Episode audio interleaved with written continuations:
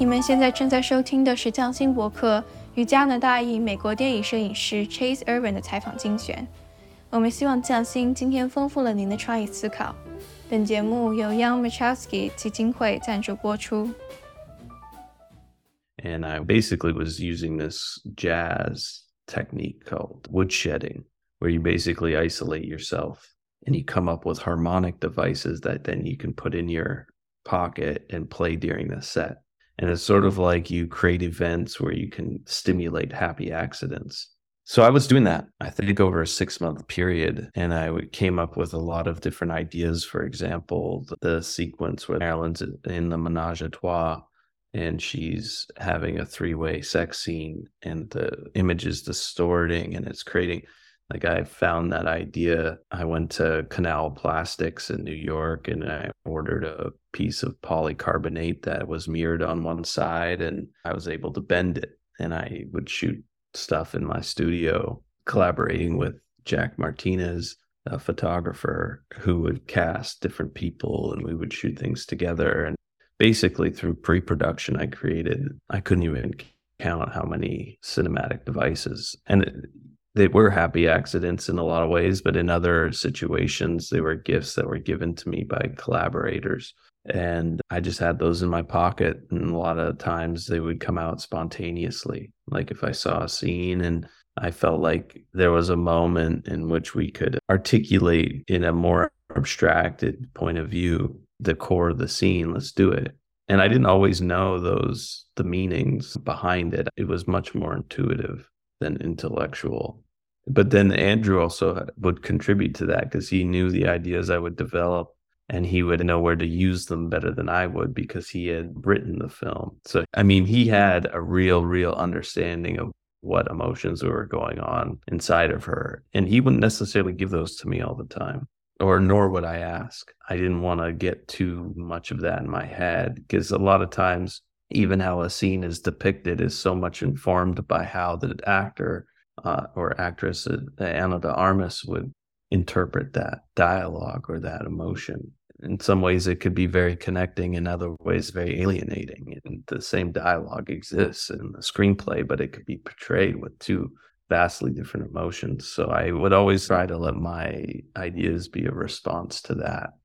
So then I go into like, okay, in certain ways I'm using my intellect and we're making these connections, but then I'm also trying to do things such as okay, so the whole concept of subjectivity in a film is like you're representing a particular character's point of view, but there's another way to express that is through mise en scene.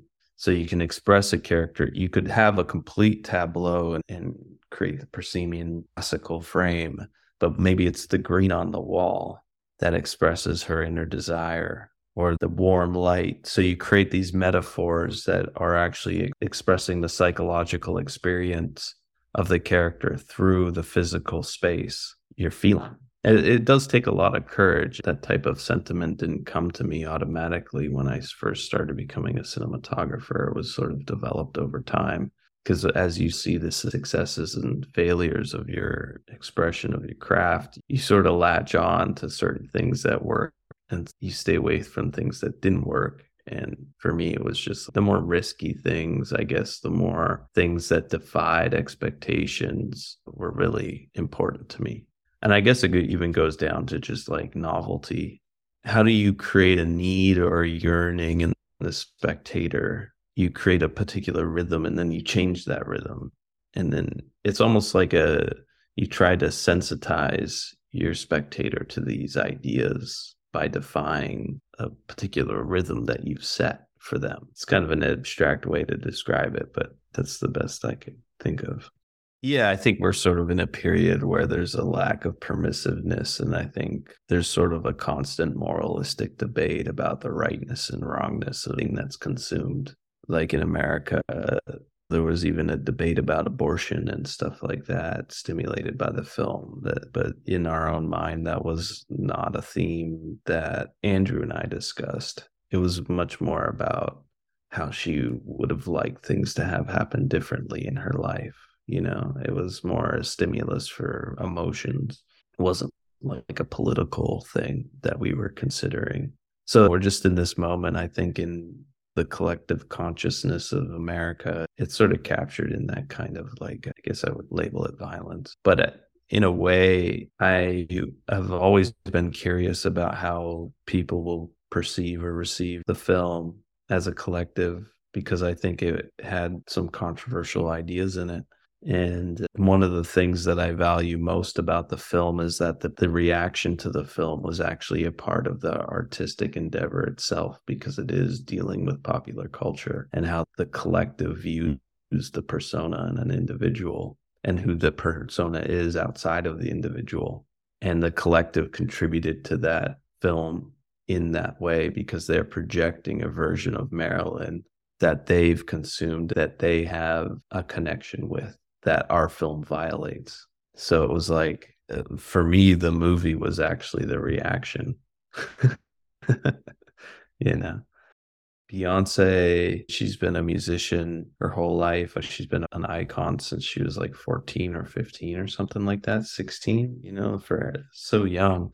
And when we were doing Lemonade, Kahlil Joseph and I, we talked a lot about how Beyonce must have maybe skipped this moment in our lives that most people have where we're coming up in our 20s sort of discovering ourselves. In lemonade we were really trying to explore that she's coming to herself now that she has a daughter and that she's married and she's trying to harness a family life and these themes that she was singing about in the music.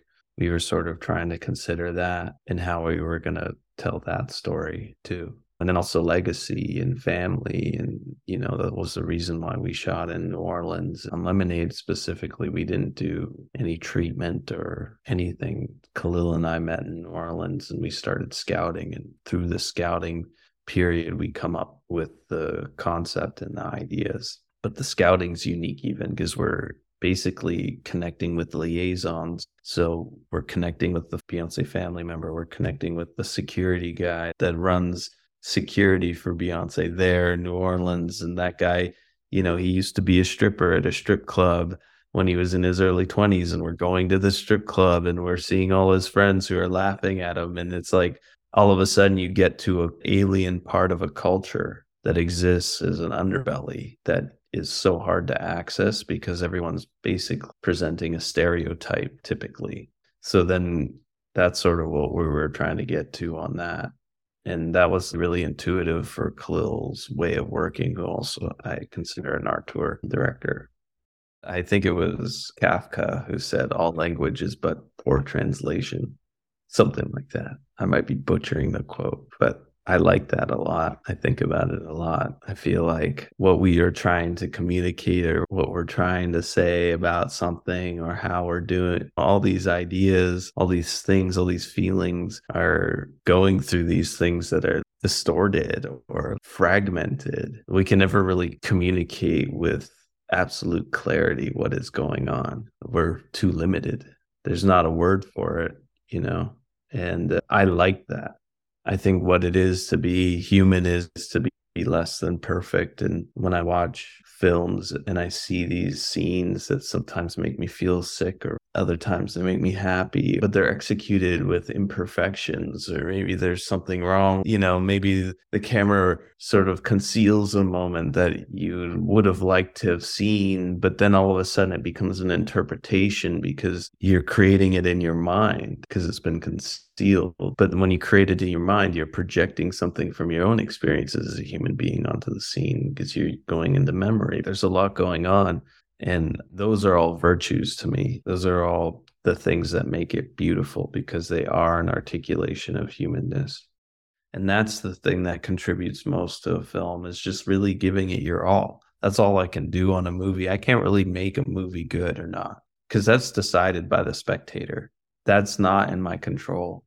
All I can do is give it everything that I have like that's just the love I have to give. So why bring in all these other things? Just set it up so you can give it everything that you got each time in those theoretical considerations about how a scene can function or be rendered or shot or executed or all these things. Just think of it as, oh, this is the challenge. I want authenticity. How do we create an environment that where that's more likely to happen? Because it's never going to be something that I can enforce And the more I try to enforce it, the less likely it'll happen. So it's very tricky. It's a lot. Sometimes it works and sometimes it doesn't. There's definitely times where I think back like I would have liked to have done that differently. But that's always going to be the feeling, no matter how well you do it, you know. That was like a really confusing period for me because I felt very connected to Spike and I just moved to New York at the time. And what a welcoming hand, like one of the, you know, the king of Brooklyn sort of being like, welcome to New York, you know, and the, I just moved there. So it was like such a gift when I reflect on the material, to be honest with you, the reason that I took the film was actually much more about a need to feel connected to my father. And when I read the part of the script where the guys in the KKK blow up in a car bomb, I just saw my dad laughing in my mind and sitting in the theater laughing because he would have found that so funny and ironic. And that's why I took the film was so I could give him that gift of laughter because I found meaning in that.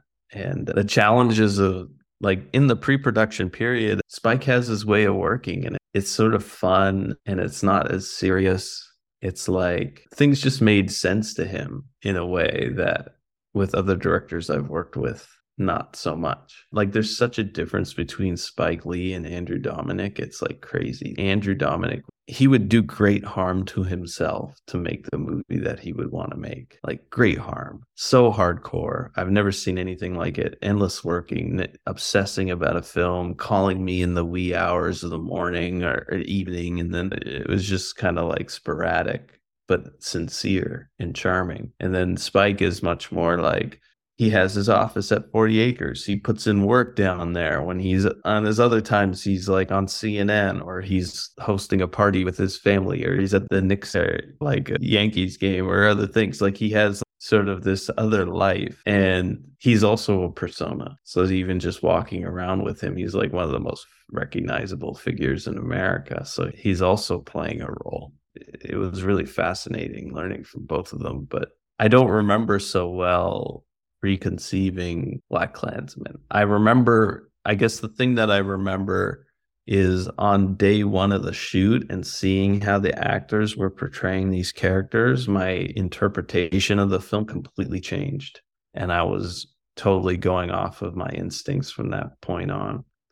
Because when you read the screenplay, you're hearing these racist things, but they're not necessarily coming off the same way as the actor portrays them the KKK guys are like buffoons and you know they're not so realistic but then Adam Driver is actually really realistic actor. So then all of a sudden it's like you're watching these scenes get blocked and rehearsed and it's like, "Whoa, what's going on? Uh, this is not what I read." So then you instantly go and okay, I'm going to do this and we'll do this and we'll do the, you know, you sort of just come out of that based off of your instincts. So it was fun.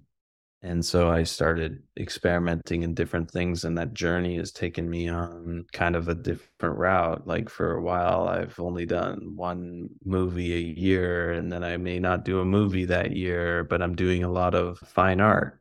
Or, you know, I work with Adam Pendleton and Deana Lawson and Kahlil Joseph and just fine artists, and we'll do works that'll be exhibited in museums and stuff like that. But I'm always just getting opportunities to sort of express what I'm feeling at the time.